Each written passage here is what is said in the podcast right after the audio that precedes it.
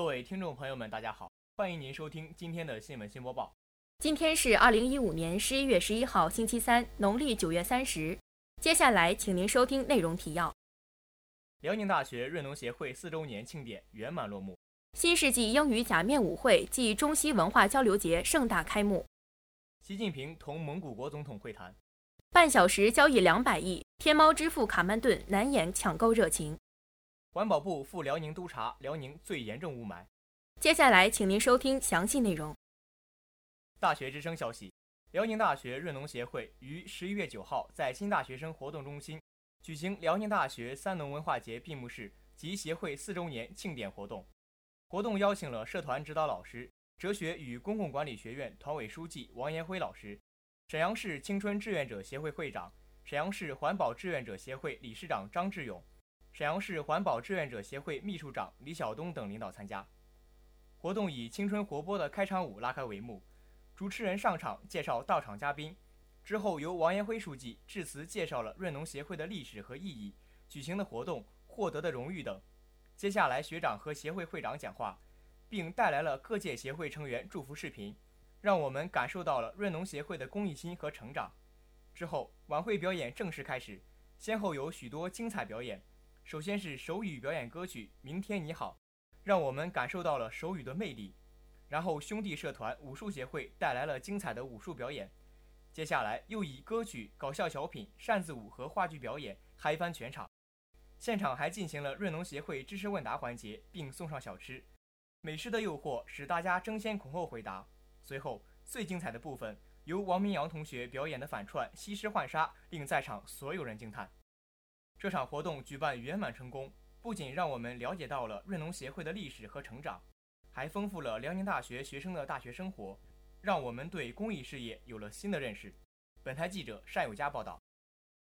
大学之声消息：十一月十号晚六点，由新世纪英语实践协会主办的 Let's Party 暨中西文化交流节在新大学生活动中心盛大开幕。辽宁大学新世纪英语实践协会全体成员都积极参加了本次舞会，同时更邀请到了辽宁大学崇山校区和沈阳师范的同学们，以及沈阳航空航天大学的同学们参与到其中来。一段欢快且充满活力的开场舞过后，在主持人的宣布下，新世纪英语假面舞会暨中西文化交流节正式开始。首先，学习部通过歌唱与诗朗诵相结合的形式。将舞会的气氛逐渐带动起来。随后，外联部、宣传部和文艺部也相继奉上了精彩的歌曲和舞蹈表演。其中，秘书部带来的小品《总监驾到之青春乐园》更是给观众留下了深刻的印象。演员们幽默诙谐的表演给予观众的频频互动，将舞会的进行推向了高潮。本次舞会还邀请到了沈阳航空航天大学爱好跳舞的同学，为大家带来了鬼步舞和爵士舞。除了歌曲和舞蹈表演，现场还增添了一些充满趣味的小游戏，例如抖腰和抖便利贴。通过简单而有趣的互动，将一些校内校外拥有相同爱好的年轻人更好地联系起来，拉近彼此的距离。本次活动吸引了众多热爱英语、喜爱唱歌跳舞的同学，并为大学生提供一个交友交流、展现自我、释放自我的平台。同时有利于增进同学之间的感情，拓展同学们的交际范围，加强协会凝聚力。本台记者唐亚宁。新华网消息：二零一五年十一月十号，国家主席习近平在人民大会堂同蒙古国总统额勒贝格道尔吉举行会谈，两国元首同意共同努力，推动中蒙全面战略伙伴关系不断向前发展，造福两国人民。习近平指出，中蒙是好邻居、好朋友、好伙伴。当前，中蒙关系正处于历史最好时期，中蒙全面战略伙伴关系的发展符合双方共同利益，得到两国人民共同支持。中方高度重视中蒙关系，始终将中蒙关系摆在中国周边外交的重要位置。中方将继续秉承亲诚惠容的理念发展中蒙关系，坚持互利共赢原则，同蒙方开展务实合作。中方愿同蒙方继续按照矿产资源开发、基础设施建设。金融合作三位一体统筹推进的重要共识，抓紧各项工作，争取推动两国经贸大项目合作取得实质进展。俄勒贝格道尔基表示，蒙方赞同并致力于发展蒙中全面战略伙伴关系，愿通过此次访华进一步推动两国关系深入发展。盟方重视同中俄三方合作，重视中方在多边事务中的立场和主张，愿同中方密切沟通协调。会谈后，两国元首共同见证了经济技术、食品安全、基础设施建设、航空、能源、金融等领域双边合作的文件签署。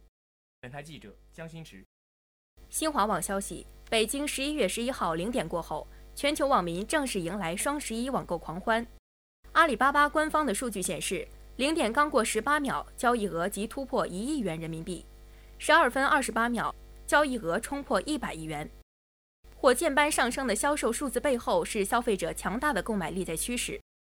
同时，跳转页面失败和支付延时等问题依然被消费者诟病。